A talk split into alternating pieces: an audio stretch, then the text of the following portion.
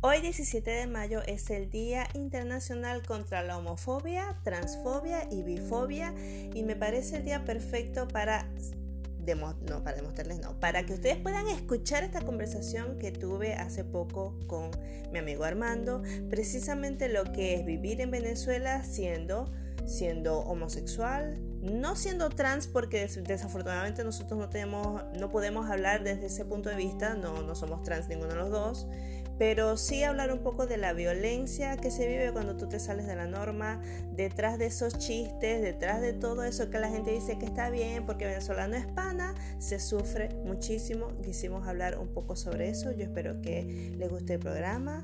Bienvenido, les habla Katni Ferrer, su ilustradora de La Maluca, y espero recibir luego sus comentarios sobre este programa. Muchas gracias por escuchar y estar acá.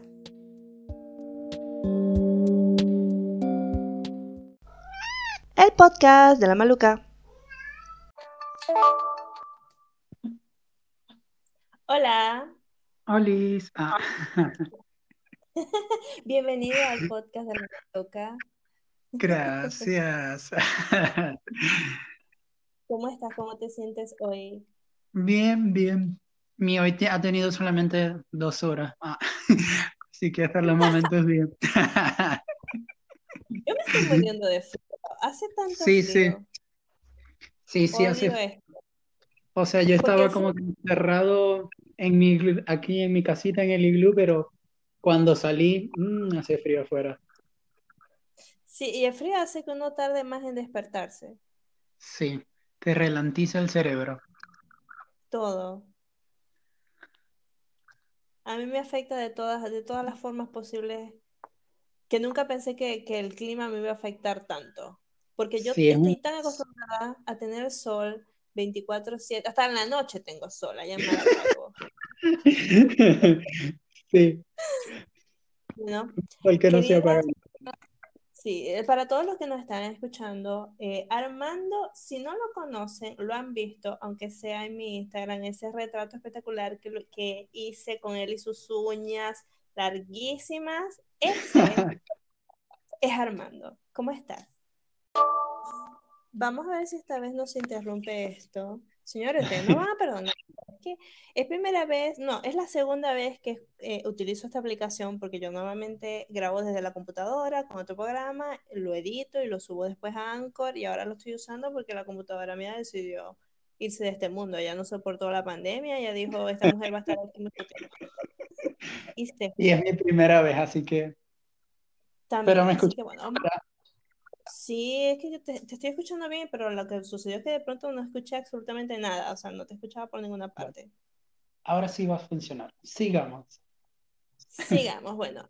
Yo conocí a Armando en mis tiempos en la FEDA, en la Facultad de Artes de Luz de la Universidad de Zulia, y nosotros realmente nos conocimos, creo que era por casualidad, Tampoco era que frecuentábamos, no, no veíamos las mismas clases porque él estudió música y yo estudié artes plásticas. Em, y poco a poco fuimos como conectándonos, como encontrándonos y los dos terminamos acá en Buenos Aires y desde entonces hemos tenido una amistad mucho más íntima, ¿cierto?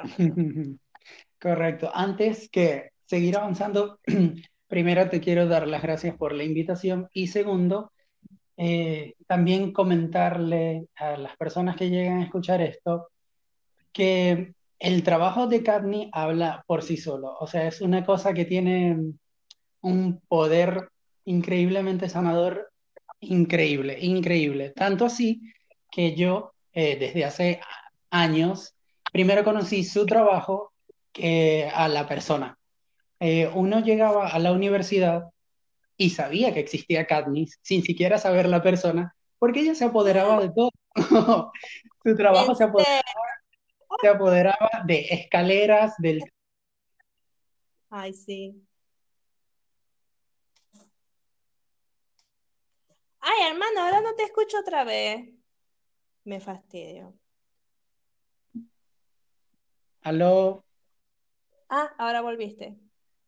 Bueno, como decía, un trabajo que se apoderaba de todo, hermosísimo, que nos acompañaba diariamente a todos los estudiantes de la Universidad del Zulia. Ah, la verdad que sí, yo en ese tiempo vivía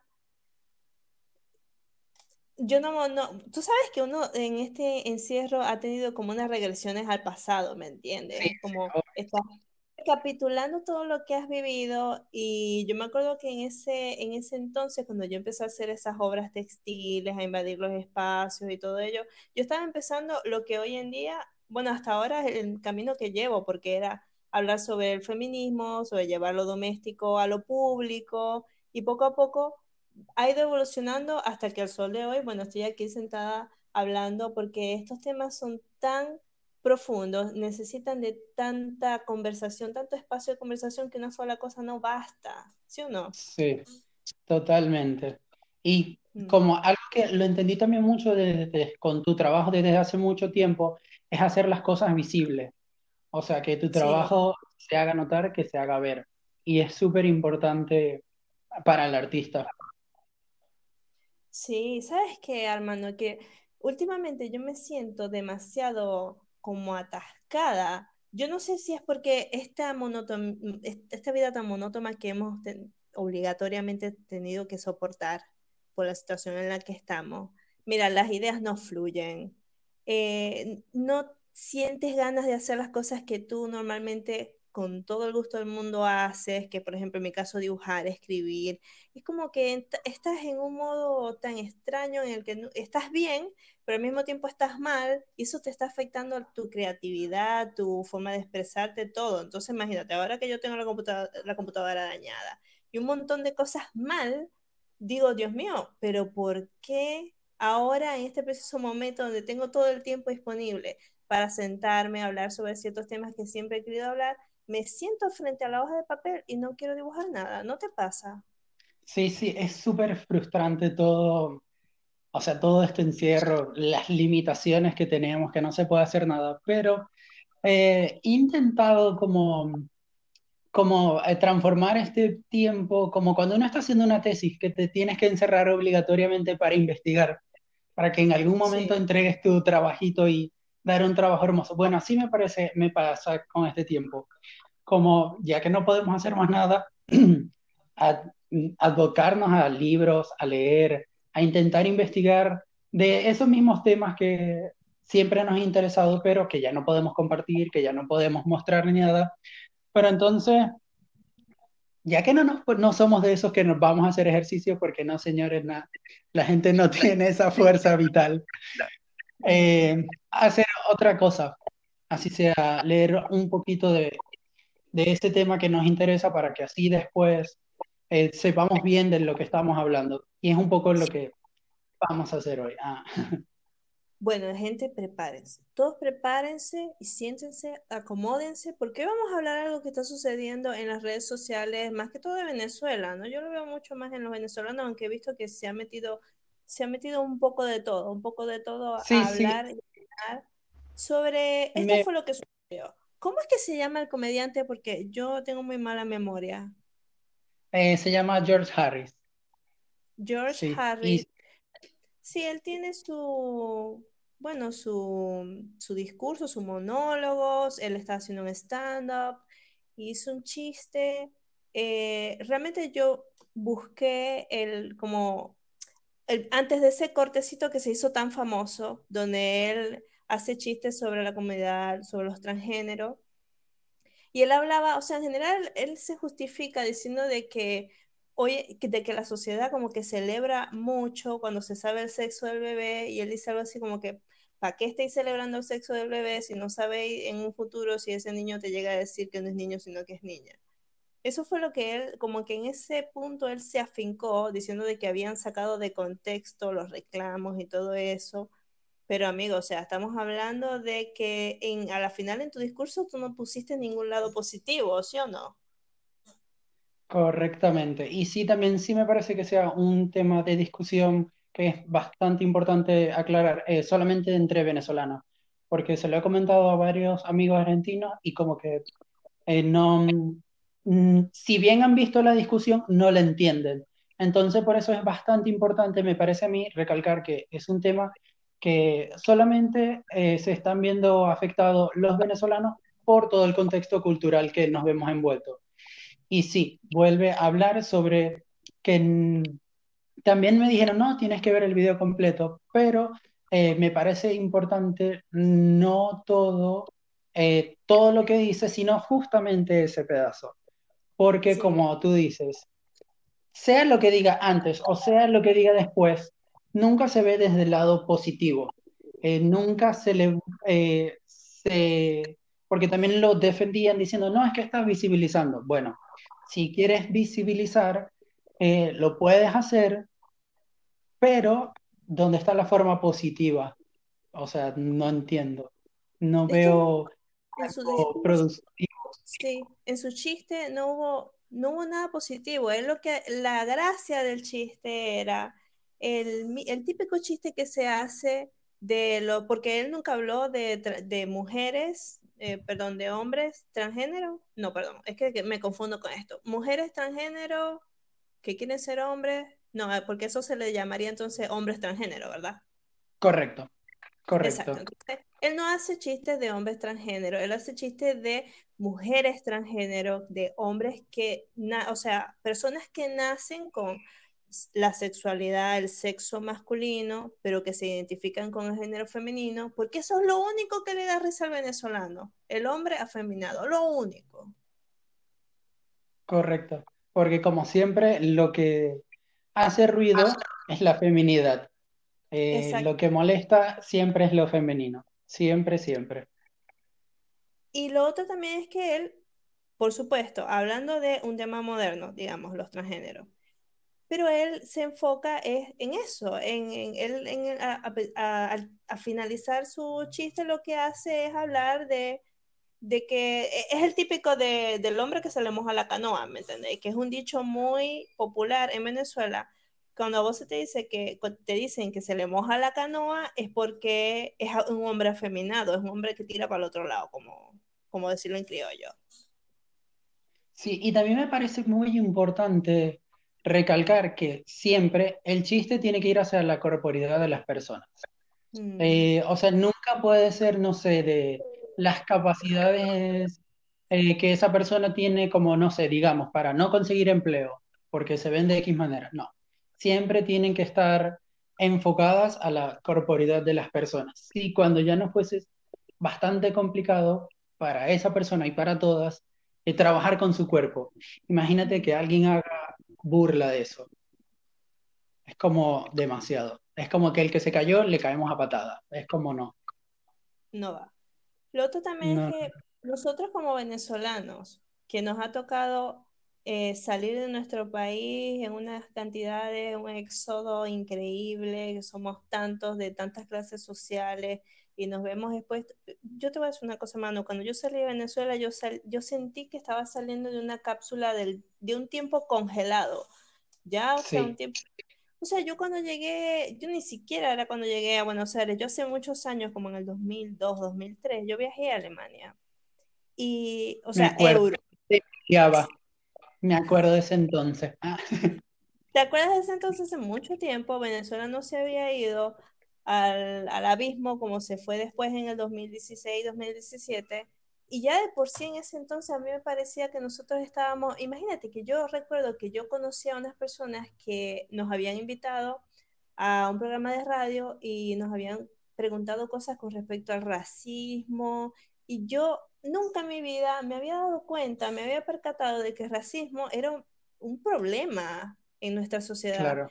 En Venezuela eso está, eso ni se menciona. Nosotros nos creemos que no somos racistas cuando realmente tenemos muchas costumbres, mucha cultura popular racista que heredamos y no nunca evaluamos, no nos damos cuenta ni reflexionamos que lo es.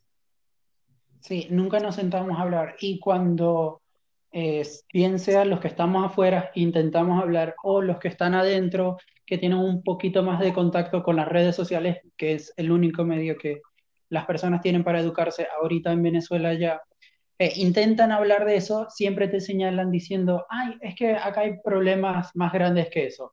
Eh, no me parece. Eh, si bien hay muchísimos problemas, no quiere decir que otros sean menos importantes. Entonces, todo eso pasa con, eh, bien sea con el racismo, con, la discriminación para la sexodiversidad, siempre pasa en como que te tienes que callar la boca, hay cosas más importantes. Y bueno, cuando lo vives en primera persona, eh, no es menos importante. Por supuesto. No, y sabes que yo cuando volví de ese viaje a Alemania, que me di cuenta de, de lo retrasados que estábamos con esos temas y la poca importancia, porque parecer allá en Venezuela la gente, a la gente realmente no le importa. Y sabes que yo empecé mi activismo feminista en Maracaibo y yo recuerdo que, mira, para mí conseguir información sobre el feminismo, libros, o mujeres que piensen igual que yo o estén interesadas en feminismo era una odisea. Era una cosa que era imposible, imposible de conectar. Costaba muchísimo. Hasta que poco a poco fui consiguiendo, no sé, un grupo como, si te digo 30 mujeres, eh, es mucho. Y cuando pisé Buenos Aires, que aquí las feministas sobran, o sea, son demasiadas por todos lados. Hay charlas, hay mira, de todo, de todo en las redes sociales, en todos lados. Es una cosa que es imposible que no te topes con él. Y, es cuando tú dices, es cuando te empiezas a decir, Dios mío, de verdad que en Venezuela nosotros estamos muy, muy, muy atrasados. No tengo, no tengo palabras para describir lo cerrados que somos como sociedad y como cultura. Muy cerrados. Sí, es increíble.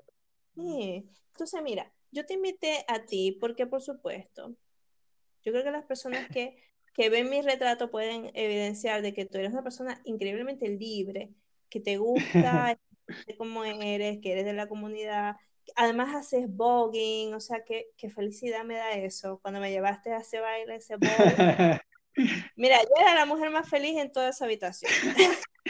y en ese teatro hermoso en San Telmo, que era toda una fantasía era toda una fantasía. O sea, ¿qué mejor persona que tú me puede hablar de la enorme diferencia que es vivir en Venezuela como parte de la comunidad LGTB y, y, aquí en Buenos Aires? O sea, háblame de, tu experiencia, de tu cambio, de, de, cómo tú que lo tienes más en primera persona, de la diferencia enorme entre los venezolanos y los argentinos.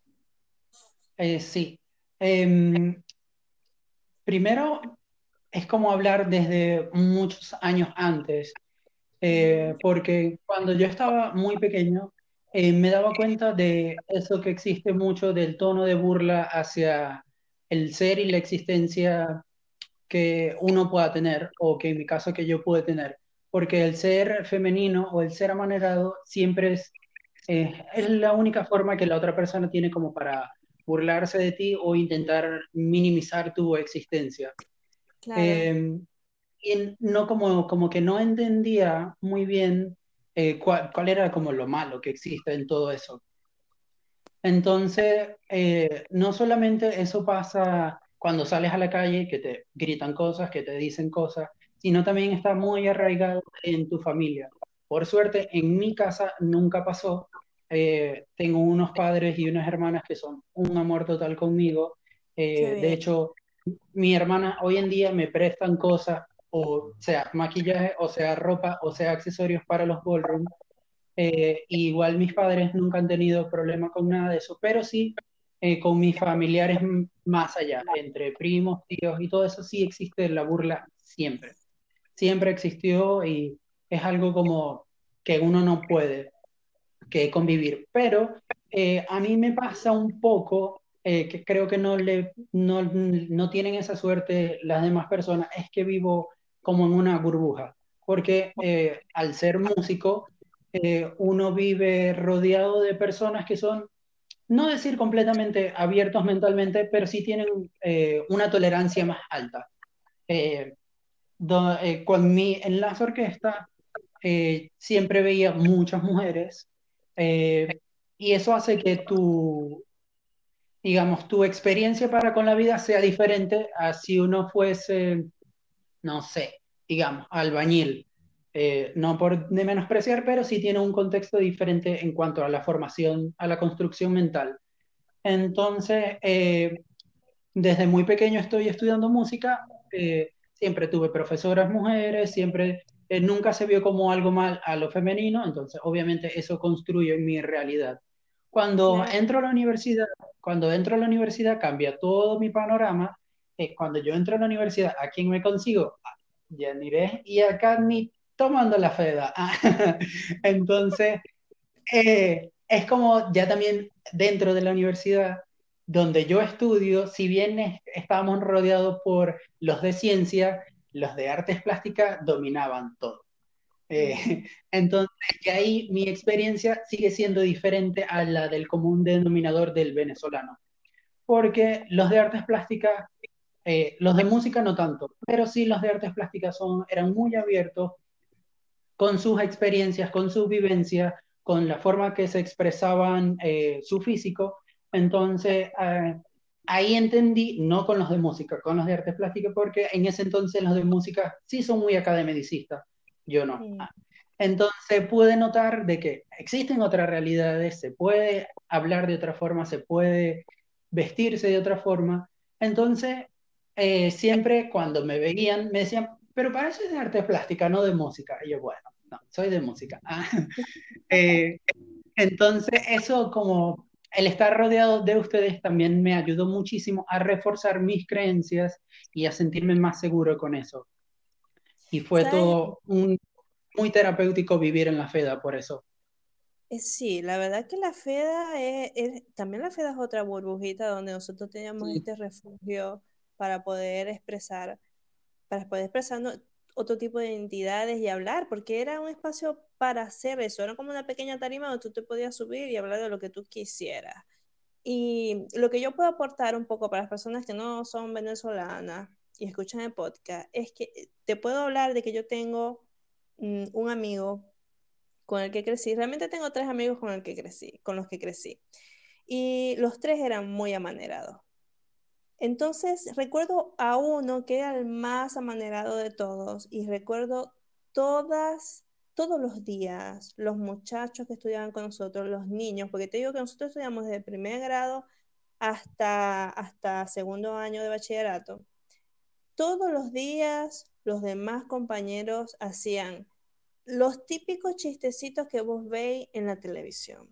Porque nosotros crecimos con Radio Rochela y con Charlie Mata, que eran estos personajes de hombres afeminados ridículos, entonces ellos iban y les, los trataban, a él los trataban súper mal. Yo me acuerdo que hasta incluso se puede hablar de que el, bullying que recibía no solamente era verbal, sino físico, porque yo recuerdo que mis amigos, bueno, los compañeritos del colegio, le agarraban el culo, ¿me entendés? O sea, lo acosaban, lo acosaban feo. Y yo me agarré con ellos, no me agarré a golpes, pero sí me metía y los echaba para atrás y, y los defendía, porque yo no le tengo miedo a los hombres.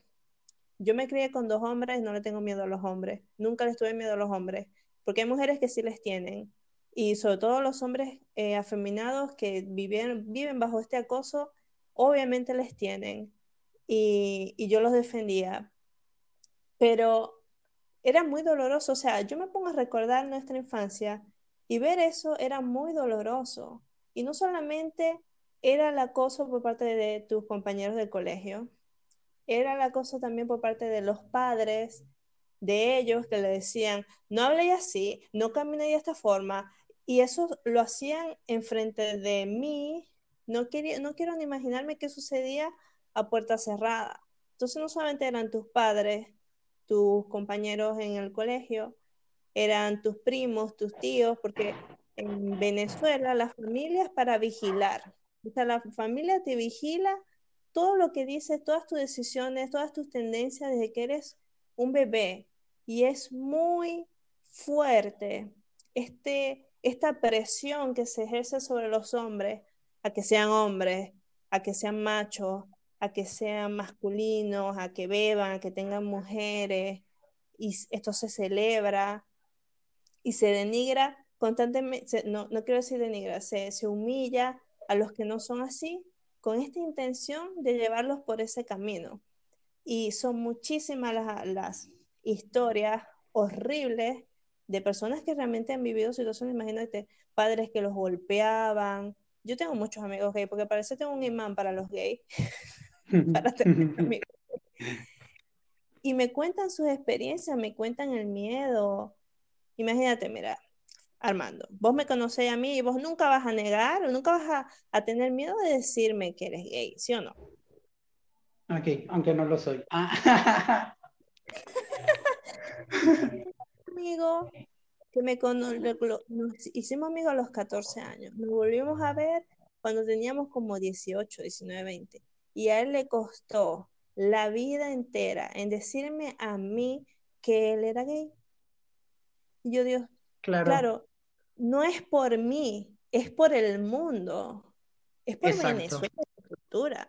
O sea, la verdad que vos fuiste muy afortunado, Armando, muy afortunado. Sí, sí, sí. Y igual, eh, cuando contabas eso, me acordé de algo. Eh, si bien eh, siempre viví rodeado de músicos, desde muy pequeño estudio música, siempre estuve metido en orquesta y luego más tarde estuve en la universidad un periodo en el colegio, en el liceo para los que son de Venezuela, donde la pasé muy, muy, muy, muy mal donde me hacían muchísimo bullying dentro del colegio, pero eh, yo desde pequeño eh, también tuve muchas novias, ah, eh, novias mujeres. Entonces, como que ellos no entendían em, la parte de yo ser muy femenino, muy afeminado y que tuviese novia. Entonces, ya ese primer choque para su cerebro era muy grande. y también soy, desde muy pequeño fui muy aplicado cuando estudiaba. Entonces, eso eh, siempre tenía, era de los mejores promedios en mi liceo, igual fue en la universidad, siempre era muy aplicado y eso hizo que en el colegio tuviese mucho apoyo de los profesores. Y era de una de las personas que a mí me pasaba algo y yo literalmente quemaba ese colegio. Yo me metía en la sala del director, me ponía a pelear, como siempre con todo, eh, y como que, bueno, aquí la gente está haciendo cosas que no son, eh, y tienen que hacer ustedes, que son los responsables de uno, hacer algo. En mis últimos años del colegio eh, sufrí mucha violencia donde siempre me rompían los cuadernos porque, bueno, ahí están demostrando como que no me interesa que seas inteligente, te rompemos todo. Me escondían los libros, me escondían la mochila, eh, hacían como muchas cosas y yo siempre iba a, dirección a reclamar de que, bueno, ustedes tienen que hacer algo. Y ellos, por eh, como toda sociedad venezolana, no, no podemos hacer nada, tú tienes que llevarte bien con ellos, y es como que no, no soy, uno no es el que tiene que minimizarse para que todos estén en paz, no, son las eh, instituciones las que tienen que hacerse cargo de eso y meter su mano, ya que son quienes están llevando, digamos, la seguridad eh, individual, tienen que fijarse en esas cosas. Eh, siempre también en ese entonces se los comentaba a mis papás y era como que, bueno, yo no voy a ir más nunca a estudiar si yo no me siento seguro, porque eh, no, uno que sabe que me va a pasar a mí. Y la respuesta que me decían mis papás era como, bueno, eh, no sé, estudia desde acá, haz tus trabajos y los mandas. Y estuve como, no sé, el último, los últimos dos laxos de cuarto y quinto año no iba al liceo, porque era la violencia que se vivía, era increíble. Eh, si bien tenía el apoyo de mis padres, que te digo que vivo en una burbuja por eso, pero yo no podía salir, o sea, porque la violencia que se veía afuera es horrible. Sí, ¿y sabes por qué traigo esto en, primer plano? Porque cuando estaba leyendo, miren, ustedes solamente tienen que leer los comentarios de los venezolanos que estaban justificando el chiste de, este comediante, ya se me olvidó el nombre de nuevo, y, y pueden... Sí. Ay, a mí se me olvidó el nombre de todo el mundo, lo siento. Y, y, se pueden dar cuenta de que ah, yo lo traigo porque la gente dice, ay Dios, ya no se puede hacer un chiste de nada, todo es en broma, aquí todo el mundo se ofende, lo que sea. Mira, me vas a disculpar, me vas a disculpar, pero yo tengo 30 años y en estos 30 años todo lo que se le hizo a mi amigo era en chiste, todo era un juego, todo era una broma. Todo estaba bien, todo era reírte, no pasa nada pero se le hacía daño, esto duele, esto le dejó a él muchas cicatrices, le dejó muchas heridas, me las dejó a mí, que crecí viendo cómo lo trataban, me las dejó a mí. ¿Cómo, cómo sería él? ¿Cómo lo vivió él? Exactamente. Y todo es en todo es en, todo es en, ese sentido de que todo es chiste, todo es un juego. Todo es un juego, no es ningún juego imbécil. Esto tiene sus repercusiones, esto tiene sus consecuencias, esto hace daño. Pero el venezolano siempre suaviza la cosa con esta broma de que nosotros tenemos un supuesto humor negro, de que nosotros tenemos una supuesta em, enfrentamiento a todas estas cosas violentas a través del humor, que nosotros aguantamos todo, mentira, nosotros nos hacemos los duros, pero por dentro estamos bien, bien jodidos y bien dañados, ¿sí o no? Correctamente, o sea, eh, pensando de que todo es un juego, todo es un chiste, eh, se cometen muchos crímenes, muchos, muchos, muchos crímenes. Eh, el primero es dañar la integridad mental de esa persona a la que te estás burlando y eso no se puede pasar por alto. hay que pensar que lo que tú estás hablando siempre, siempre puede estar afectando a alguien más. Entonces, intentar eh, si bien si se quiere llevar una comedia, eh, hay muchas formas de hacerla e intentar no dañar la integridad mental, porque ya la física eh, ya pasa a otra instancia que ya no es el chiste, obviamente, claro. que tiene consecuencias, que lo que uno dice tiene consecuencias. Y bueno, siguiendo un poco lo que me preguntabas del cambio de que llegar hasta acá, al ver a ustedes al ver a los de artes plásticas comenzar esa investigación, yo desde mi parte también intenté seguirla conocí, estando en Venezuela, a un artista plástico que se llama Daniel Arzola, eh, que tiene una campaña internacional que se llama No Soy Tu Chiste. Daniel Arzola es un artista plástico, no recuerdo de agua, no sé, un lugar del interior del país, que él en un momento de su infancia es, él es una persona gay, a él lo agarraron, eh, lo amarraron a un poste y le prendieron fuego con fuegos artificiales. Y a él le dijeron que eso era un chiste, que lo hacían como forma de juego. Eso a él le comenzó, porque le, eso le inició a él eh, su pensar de que no soy un chiste, nuestra existencia no es un chiste, y lo llevó a crear esta hermosa campaña que se llama No soy tu chiste, que a hoy en día está traducida a un montón de idiomas, pero montón. De hecho, es la cara visual para muchas campañas que existen en Chile, que es donde eh, vive, eh, pero también eh, es la campaña para gente en Canadá, en Ámsterdam, en Estados Unidos, en Uruguay, en Argentina tenemos acá el subte en la línea de Carlos Agüeri, o sea, tiene un montón de cosas que él ha hecho. Eh, eso yo lo conocía él estando en Venezuela, donde comenzó a, eh, cuando tuvo este eh, ataque, él decidió huir claramente de Venezuela porque él sentía que cuando él hablaba de esto en Venezuela, él decía, pero la gente le respondía como que, pero si es un chiste, o sea, todo está bien, o sea, no, yo no veo que te esté llevando algo mal. Cuando él sale, como nos pasa a todos, se da cuenta de que no, que realmente el venezolano normalizó al punto de que la violencia es normal, o sea, al ser tú diferente, al ser una persona disidente, está bien que se burlen tuyo, está bien que te violenten.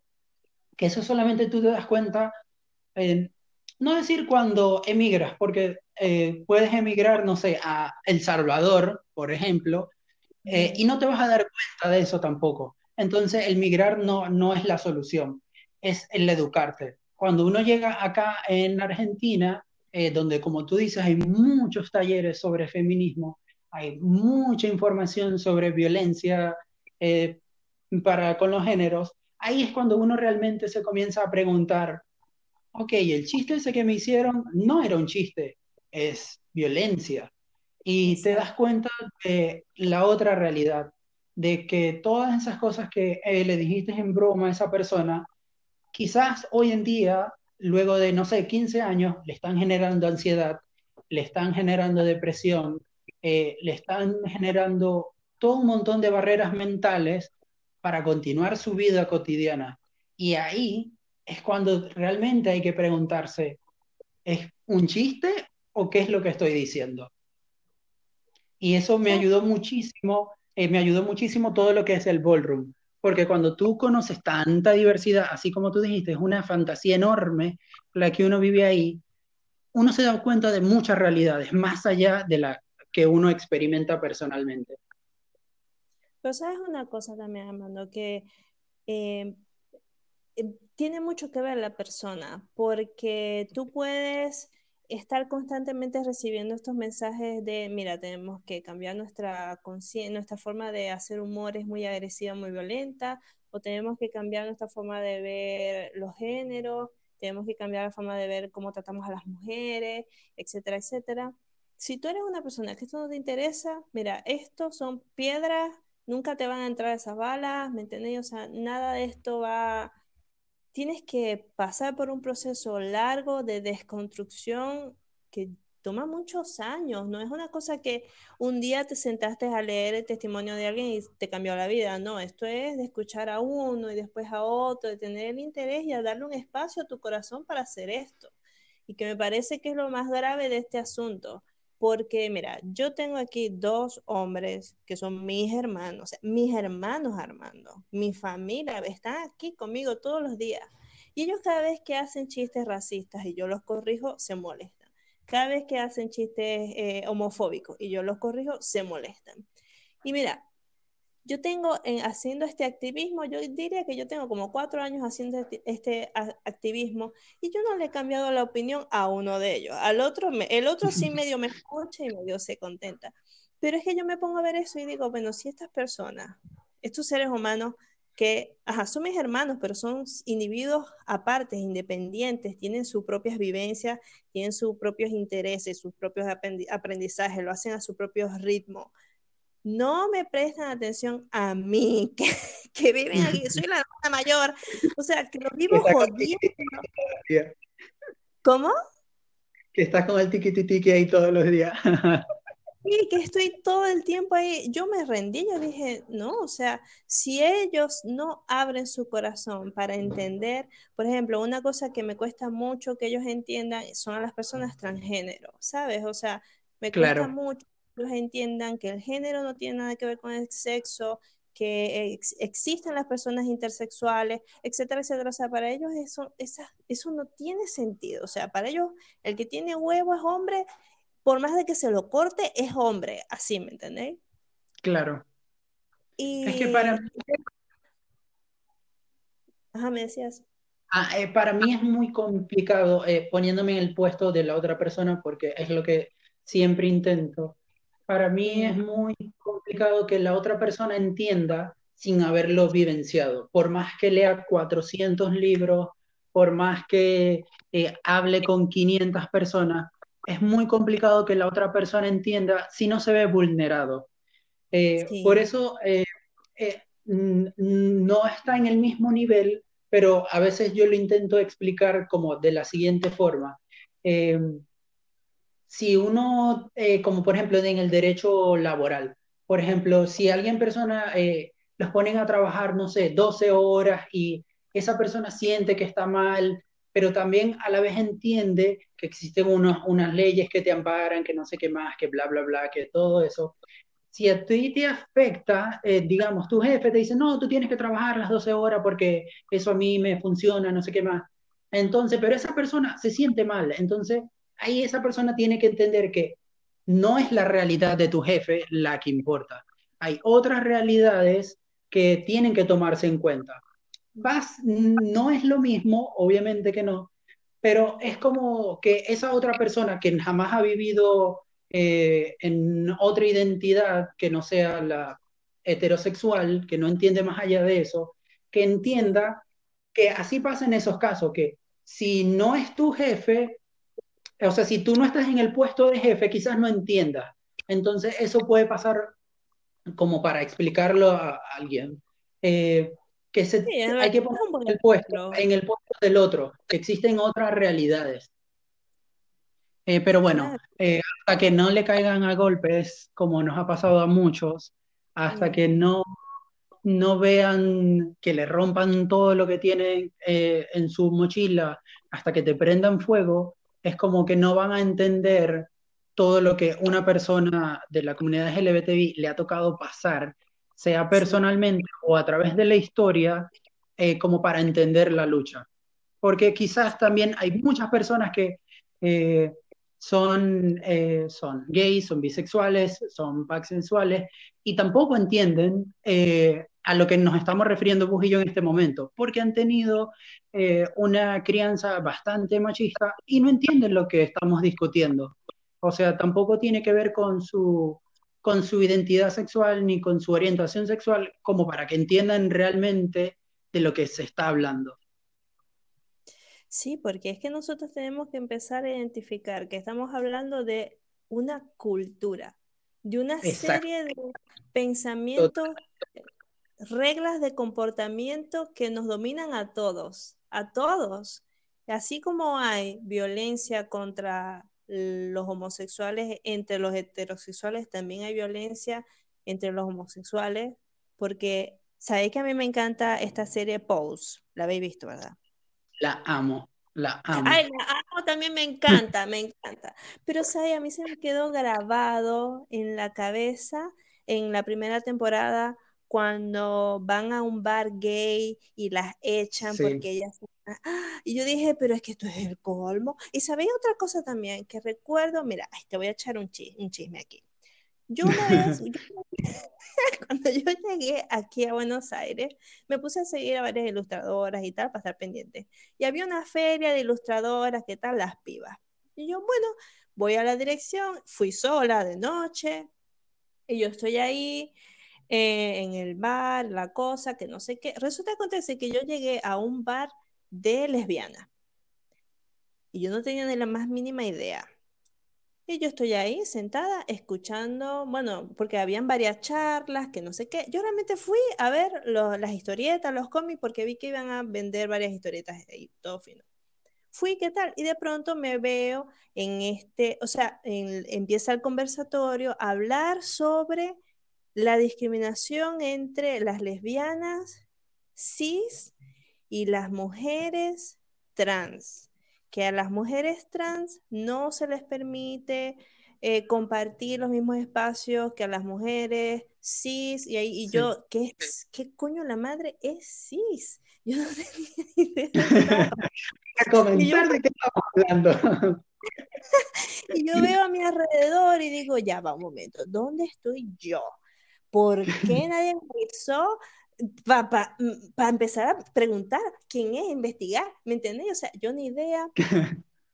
Y, pero me quedó en el corazón porque ellas están hablando de que entre ellas tampoco se aceptaban. Yo vi, pero ¿por qué no? ¿Por qué no las aceptan si son mujeres trans? ¿Me entendés? O sea, ¿qué está pasando aquí? Y ahí fue cuando me di cuenta de que la violencia eh, para los transgéneros, especialmente para ellos, ellas, ellas, todos, todes, es muy, es, peor, porque es una violencia que se da también dentro de la misma comunidad. Yo no sé si ahora estará mucho más tranquila la cosa, porque yo vi ese episodio en Pose que refleja lo que fueron los 80, los 80 era, ¿no? Eh, sí, el final es del el ballroom comenzó en los años 20, de hecho pero oh. Pose está, eh, está um, ambientada en los 90, al principio, muy principio de los 90, finales de los 80.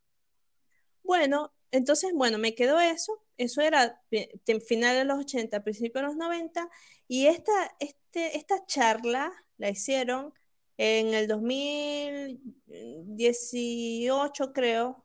O sea, ayer, ah, fue ayer. Exacto. Eh, sí, o sea, es algo que, sigue pasando muchísimo. Y eh, por eso, desde mi punto individual, yo siempre intento hablar. Eh, es que uno no debería estar en contra de, por ejemplo, de la heterosexualidad, que es algo que se da mucho hoy en día. Uno no puede estar en contra de la heterosexualidad, sino de la cultura, así como vos mismo lo decís. No se está en contra de las sexualidades, se está en contra de una cultura que se eh, ha, impuesto y es lo que hace mal. No hace mal las, las sexodiversidades, porque, por ejemplo, como te digo, yo tengo la experiencia de mi hermana, una persona heterosexual, que jamás eh, le he sentido que violenta a nadie, entonces yo no puedo sentir que el heterosexual me hace mal, porque no. Eh, quien hace mal es, como hace decir, es la cultura. Eso es lo que hace mal. Y que eso también pasa dentro de la comunidad LGBTI. O sea, también eh, hombres, mujeres, transgéneros, intersexuales, también tienen esa misma cultura eh, heteronormada que también hace daño. Entonces ahí podemos entender que no es eh, que por tener eh, que ser persona de, por ser una persona que está dentro de la comunidad LGTBI tienes un salvoconducto y ya no eres violento. No, no pasa así. O sea, lo que realmente hay que luchar es contra esa cultura enfermiza que se ha impuesto desde muchos años. Eh, mm, Siglos. A todos, exacto. Eh, porque, bueno, digamos, como no recuerdo alguna vez ley, ¿qué ¿cómo nos transformamos desde la antigua Grecia y Roma, que había tantas eh, libertades para, con las corporalidades, con las orientaciones sexuales, con las identidades sexuales, que jamás se recriminaba eso. Bueno, creemos que jamás, pero digamos, vivamos esa fantasía. Ah. Eh, y que hoy en día eh, todos nos han metido en un cuadrito de que todo está mal. O sea, ¿dónde pasó? Que eso, eh, y justamente hablando de esa cosa del ballroom, es, por lo considero yo, obviamente porque pertenezco a la cultura del ballroom y tengo un año apenas ah, como, como participante, me parece súper importante ir o conocer por lo menos, ir a solamente un evento, o así sea a través de Pose o de la, de la cosa más cercana que tengan, porque si bien el ballroom es una fiesta, es una competencia, es un lugar donde se celebran diversidades, es un espacio donde se experimenta eh, con tu identidad, con tu corporidad, entonces eh, al ver que existen cosas diferentes, tú quizás, posiblemente, quizás no entiendas, pero te haces la pregunta de que, ah, bueno, hay cosas diferentes que también están bien y que se celebran y que a otra persona le gustan. Entonces, eh, hay que convivir con esa realidad porque no somos eh, una entidad homogénea, no lo somos, somos todos diferentes. Cada uno vivió y es diferente. Sí, lo que yo siempre he querido hacerle entender a, la gente es que nosotros no somos blanco y negro, somos una gran diversidad de colores, no todo el mundo puede ser tratado con la misma con, con, la misma regla, con la misma moneda, y que si estas cosas realmente fueran así, si esto es lo que realmente es normal, ¿por qué tenemos una sociedad tan dañada? En todos los sentidos dañada. Te hace daño el matrimonio, te hace daño la maternidad, la paternidad, te hace daño las relaciones entre parejas, las relaciones entre hermanos. O sea, hay tantas cosas que si tú te pones a ver en general, tantas cosas que están mal que, y, que son en consecuencia de una represión y un poco entendimiento que tenemos de nosotros mismos y de sincerarnos y de sentarnos en una habitación hablar, bueno, ¿saben qué? Eh, las cosas son así, me siento así, hago esto por esto, sino que es tan fuerte y estamos dañados en tantos sentidos que la gente va por el mundo con, los ojos vendados, ¿me entendéis? Dándose golpes y golpes, golpes uno tras de otro porque quiere sobrevivir y ya, o sea, no quiere sentarse a enfrentar esta realidad que por tantos años nos han enseñado a evitar y a privatizarnos, porque muchos hombres heterosexuales se han sentido en algún momento de su infancia atacados por tener una que otra cosa supuestamente femenina. ¿Sí o no? Correctamente. O sea, entonces, y definitivamente nuestra sociedad lo está haciendo mal. Nosotros lo estamos haciendo mal. Entonces ya basta de estar creyendo de que el mundo es, eh, es, blanco y negro. Basta de esto porque nos estamos haciendo muchísimo daño, nos continuamos haciendo muchísimo daño. Yo creo que este es el momento perfecto para decir basta y defendernos. Y cuando alguien sale con estos tipos de chistes que no traen nada positivo, porque si él hubiera hecho el chiste, y hubiera traído algo positivo, obvio se aplaude. Pero como no trajo absolutamente nada positivo, lo único positivo que yo veo de esto es que la gente se ha dignado a pararse a hablar y discutir y a decir esto no está bien, ¿sí o no?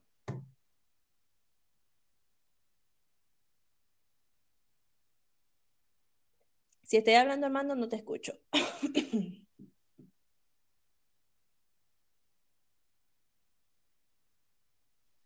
¿Me escucháis? Ahora sí. ¿Me escucháis? ah, bueno, y me dio miedo. Ah. y volviendo a este tema, eh, también me parece súper importante recalcar que el problema no es que haga un chiste, porque por ejemplo dentro del ballroom existe algo que se llama el reading, que también eh, lo tienen mucho las drag, que es básicamente chistes eh, sobre la otra persona. no es el burlarse de la otra persona, no es em, el hacer un chiste sobre ser una persona trans, porque eso no es lo que está mal, lo que está mal es la forma en que se hace. Eh, para eso me gustaría también nombrar, en, con todo esto que pasó, eh, me dio un, un, ataque cerebral y quise investigar eh, y conocí a una comediante, una mujer, una mujer transgénero colombiana que se llama Ofelia Pastrana, quien es a la vez es científica, es física, es conferencista, es mm, youtuber y es una mujer transgénero que hace comedia sobre ser transgénero. Entonces, no está mal hacer un chiste de eso, es la forma en que se hace.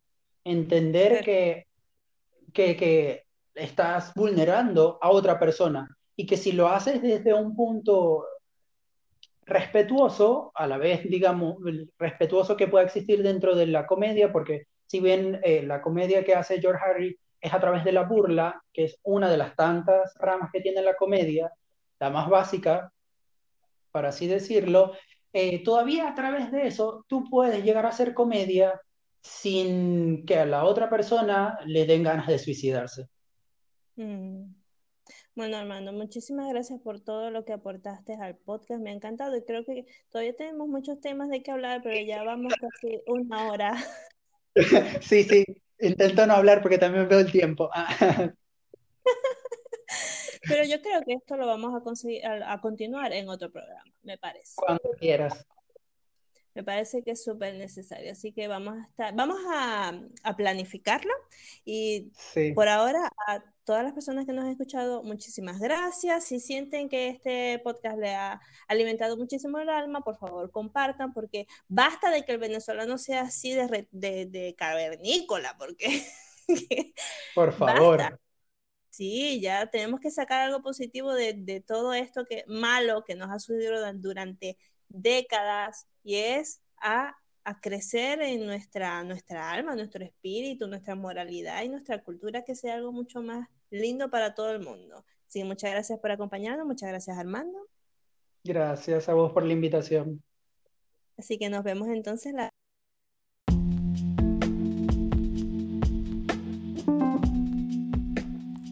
Si te gustó mucho el programa, por favor, esparce la palabra de la maluca con todos tus amigos y tus enemigos también, porque la gente tiene que cambiar en algún punto. Si me quieres escribir, recuerda que estoy en Instagram como arroba malucapisokf.